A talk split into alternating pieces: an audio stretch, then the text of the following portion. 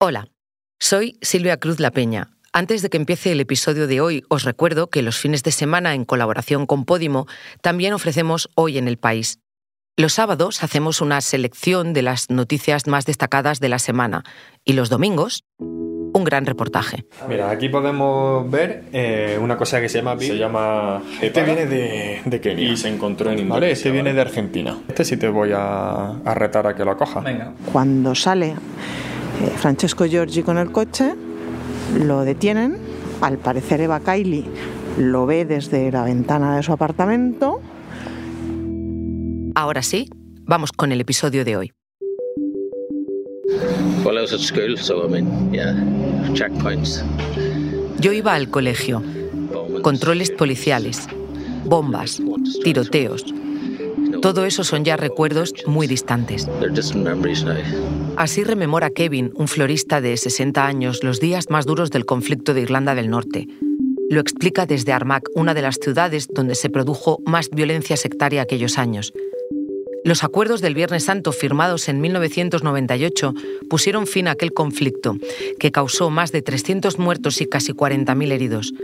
Este 10 de abril se cumple un cuarto de siglo de una paz consolidada pero todavía frágil, porque si Kevin a sus 60 años tiene muy presente aquellos años, a los jóvenes nacidos tras la paz les parece algo irreal. Soy Silvia Cruz La Peña. Hoy en el país, los jóvenes irlandeses en el 25 aniversario de la paz.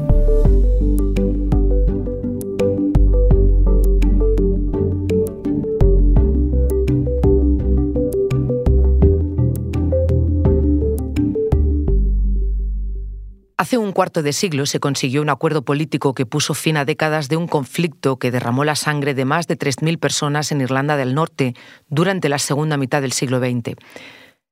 Fue un momento en el que también hubo desaparecidos, secuestrados, asesinados. Aprovechando el aniversario, he llamado a mi compañero Rafa de Miguel, que es corresponsal del país en Londres, para entender un poco más de todo aquel conflicto y saber cómo es y cómo ha cambiado la sociedad irlandesa en este tiempo. Hola, Rafa. ¿Qué tal, Silvia? ¿Cómo estás? Rafa, ¿dónde andas? Pues mira, en una pequeña ciudad que se llama Armagh, que para todos los que estén familiarizados con el conflicto norirlandés, seguro que les suena, una ciudad muy cercana a la frontera entre las dos Irlandas y que durante muchos años, los años de los troubles, de los conflictos, fue uno de los territorios más castigados de esta, de, de esta atormentada región. Rafa, quiero que vayamos un poquito atrás para entender de dónde venimos. ¿Por qué quedó separada Irlanda del Norte y cómo es esa frontera ahora? Bueno, Irlanda del Norte, como sabéis, eh, Irlanda formaba parte del Imperio Británico, en una región muy rebelde, evidentemente, que quería su independencia y al final el gobierno británico intentó hacer una partición más o menos controlada en 1920, que no funcionó. Un año más tarde se declaró la República y el Estado libre y la mayoría de sus ciudadanos del sur de la República pues nunca admitieron esa partición, esa fragmentación de la isla y no admitieron ni reconocieron la existencia de ese territorio británico que se llamaba Irlanda del Norte, que agrupaba parte de las provincias de lo que se llamaba el Ulster irlandés. Desde entonces ha habido un, un, una tensión constante y un deseo por parte de la población irlandesa de recuperar esa parte de su isla, esa parte del territorio justo en el norte.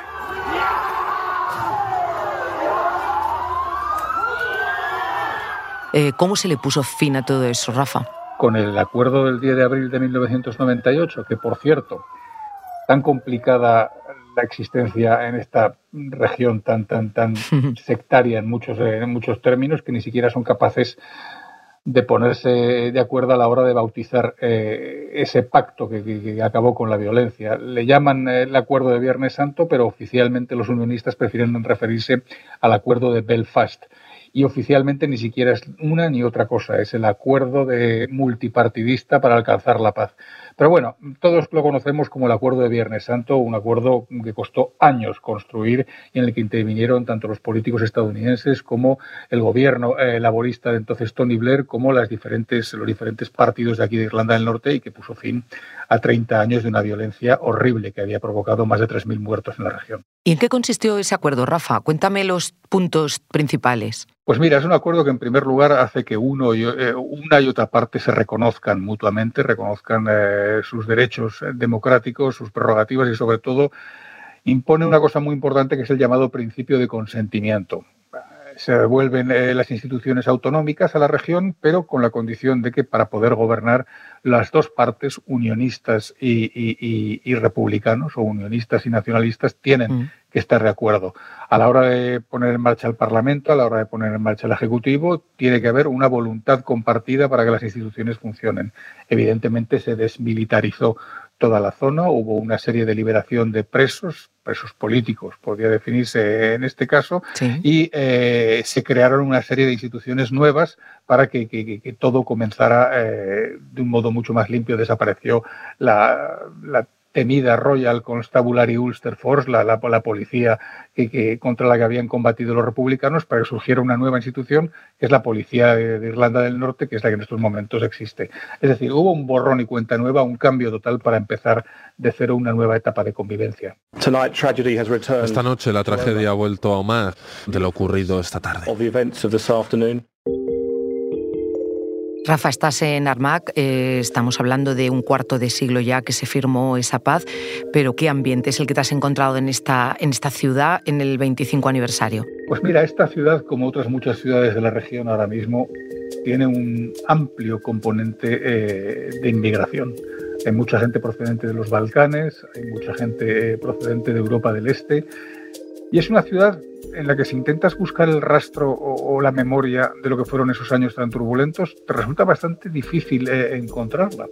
Sobre todo cuando hablas con la gente joven, te das cuenta de, que, la, de que simplemente para ellos es algo que les están contando sus padres, que mm. estudian en el colegio, pero que tiene casi un recuerdo de película más que de realidad. Como nos contaba, por ejemplo, Ben, el propietario de, un café de aquí de Armagh, que tiene apenas 23 años. Todavía es necesario que cicatricen algunas heridas entre las dos comunidades. Cada familia tiene historias de alguien a quien dispararon o asesinaron los del otro bando, y ese dolor se sigue sintiendo. Es necesario curar ese dolor a ambos lados, pero nosotros no vivimos esa experiencia. Para mí, a veces es como una película. No parece que fuera algo real, porque hoy no sentimos en absoluto que lo sea. Rafa, hemos escuchado a Ben, pero también grabaste a Matthew, un chico de 22 años a quien le preguntaste en su tienda de vinos sobre cuál era su opinión de toda esa situación y por lo que va contando casi casi podría protagonizar un anuncio de turismo.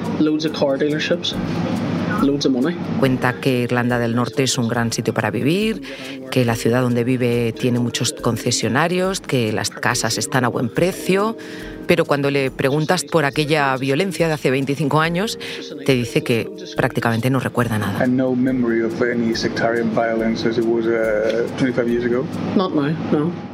Hay una generación que se asombra mucho de ver cómo, sus sobrinos, sus nietos ya no tienen nada que comentar sobre lo que para ellos es todavía un recuerdo muy vivo. Es el caso de Sandra, una de las dependientes de, una papelería aquí en Armagh, que todavía recuerda cómo de cada dos por tres había bloques y, controles militares en su calle y resultaba muy complicado llegar a trabajar todas las mañanas.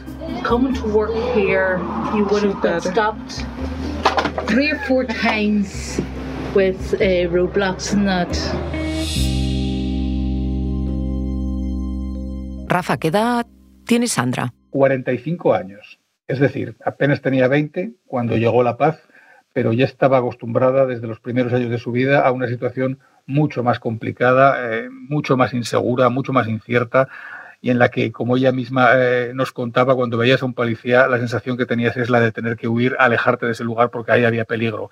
Nos contaba luego, casi riéndose, cómo sus sobrinos o los hijos de, sus amigos ahora se sorprenden cuando ella cuenta esa historia y dicen, pero si la policía en principio está para cuidarnos, para ayudarnos, ¿cómo tienes que huir de, de un policía cuando lo ves? Claro, esa es la diferencia ¿no? entre lo que te contó Sandra, que ella evidentemente nota esa mejora porque vivió aquello, Ben, que te decía que lo vive casi como una película, y, y ¿Cómo se explica eh, esta parte de la historia de Irlanda en los colegios? ¿Qué empeño pone el, gobierno en que no se pierda esa memoria? Ha habido esfuerzos porque, por construir una memoria compartida, pero si somos sinceros, han sido bastante escasos y, poco productivos. En mm. este país o esta región, hay que reconocer que todavía más del 90% de los colegios están segregados, en el sentido de que son colegios para protestantes o colegios para católicos, o bien para unionistas y, para republicanos. Es decir, por utilizar este refrán tan español, es eh, cada uno en su casa y Dios en la de todos, ¿no? O sea, es una paz eh, que ha costado mucho conseguir, es una paz que todo el mundo disfruta, pero no es una paz que se haya traducido en una historia compartida, en, un, consenso generalizado de qué es lo que ocurrió, quién fue el culpable, quién dejó de ser el culpable. Para eso todavía queda mucho tiempo si alguna vez se consigue realmente. Rafa, vamos a hacer una pequeña pausa, ahora volvemos.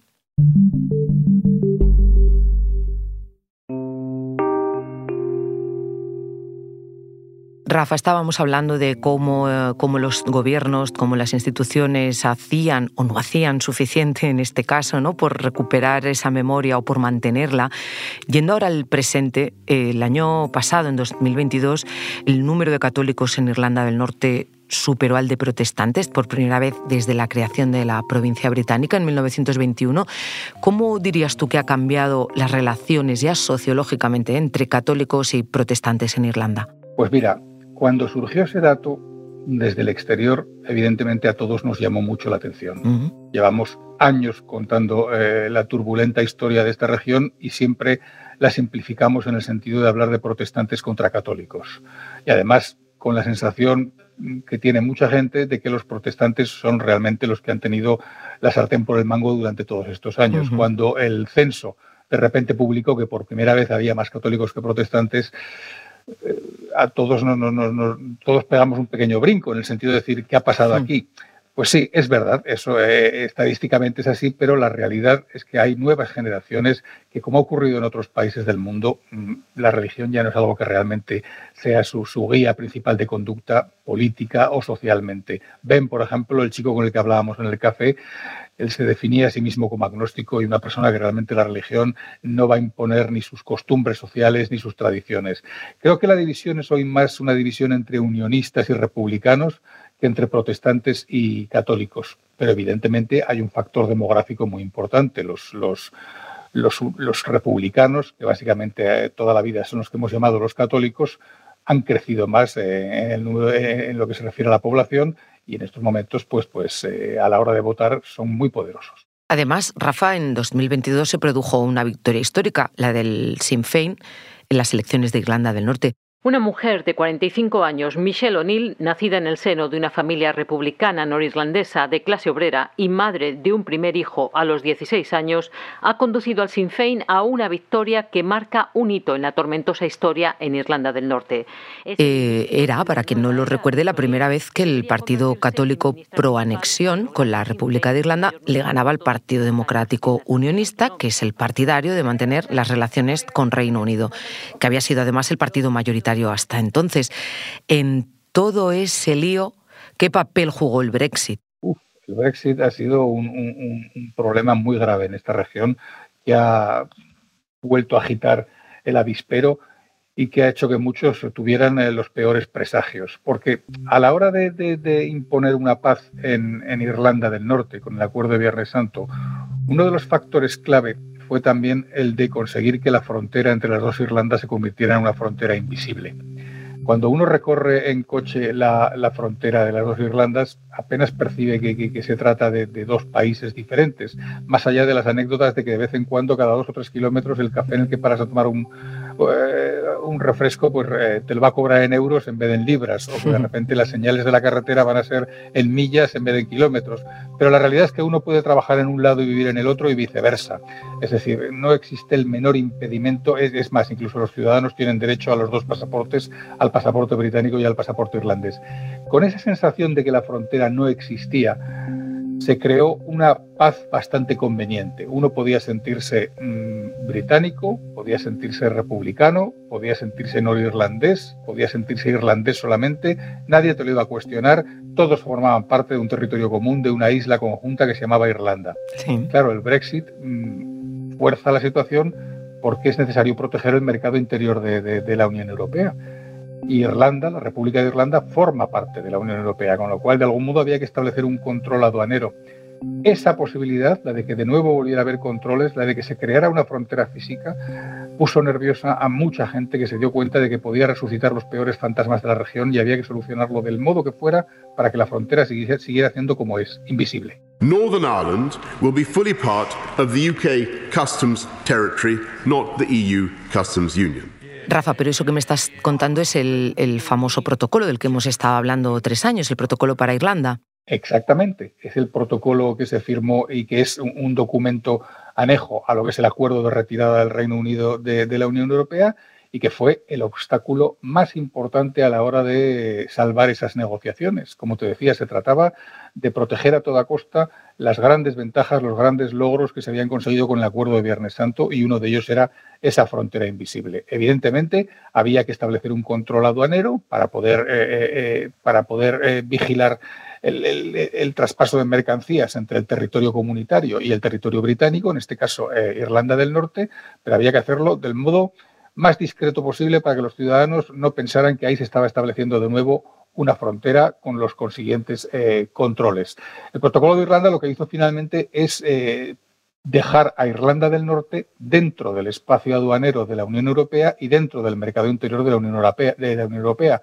Y la frontera o el control se estableció en el mar de Irlanda, en ese trocito de mar que separa Gran Bretaña, la isla de Gran Bretaña, de la isla de Irlanda.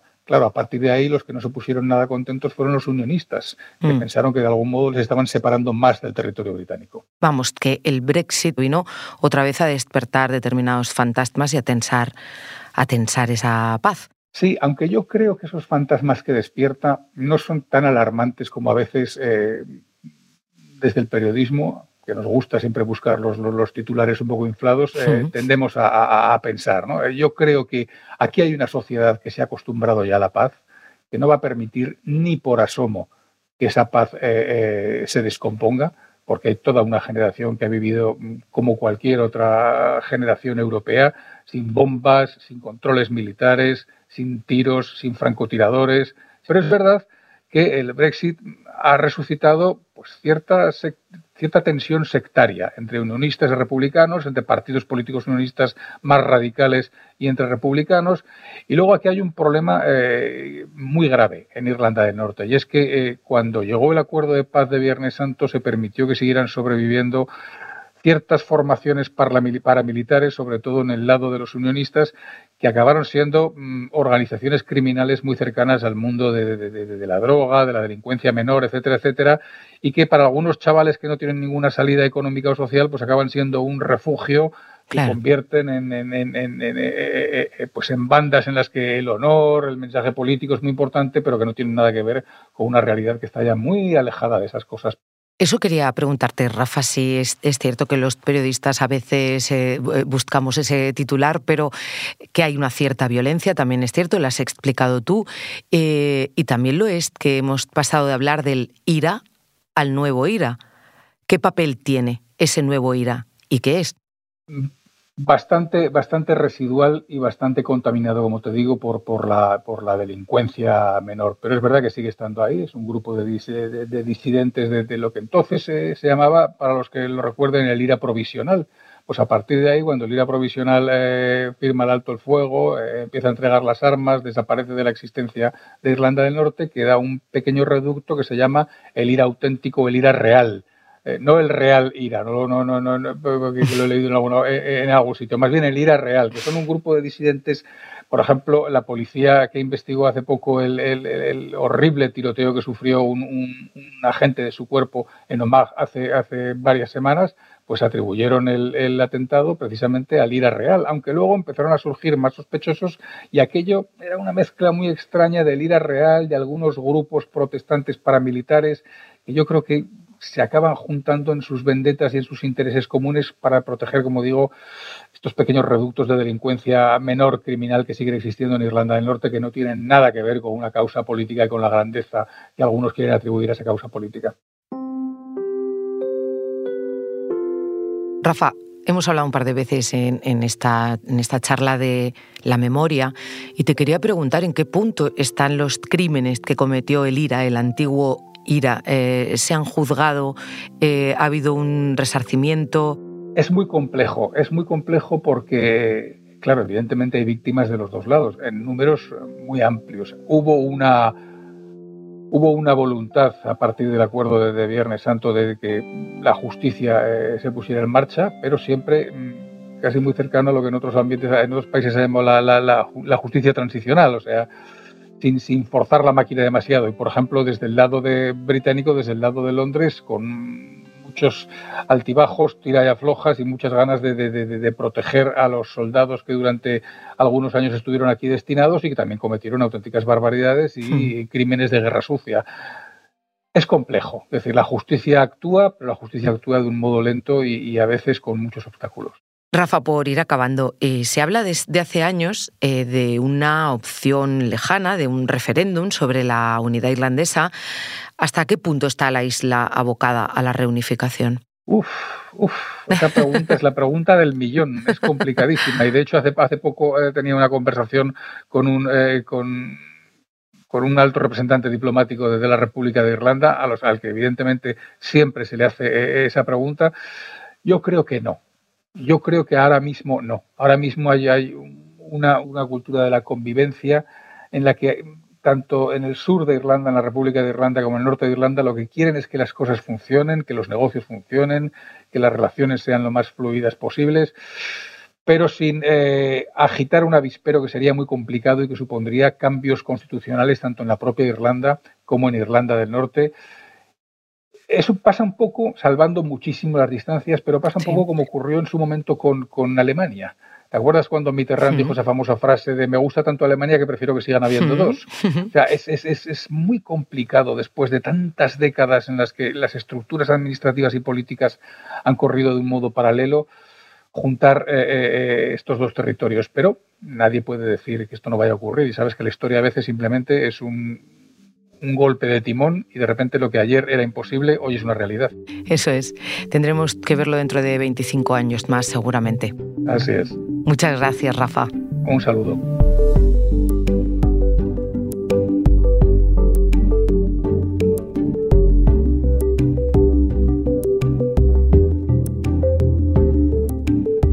Este episodio lo han realizado Rafa de Miguel y Dani Sousa.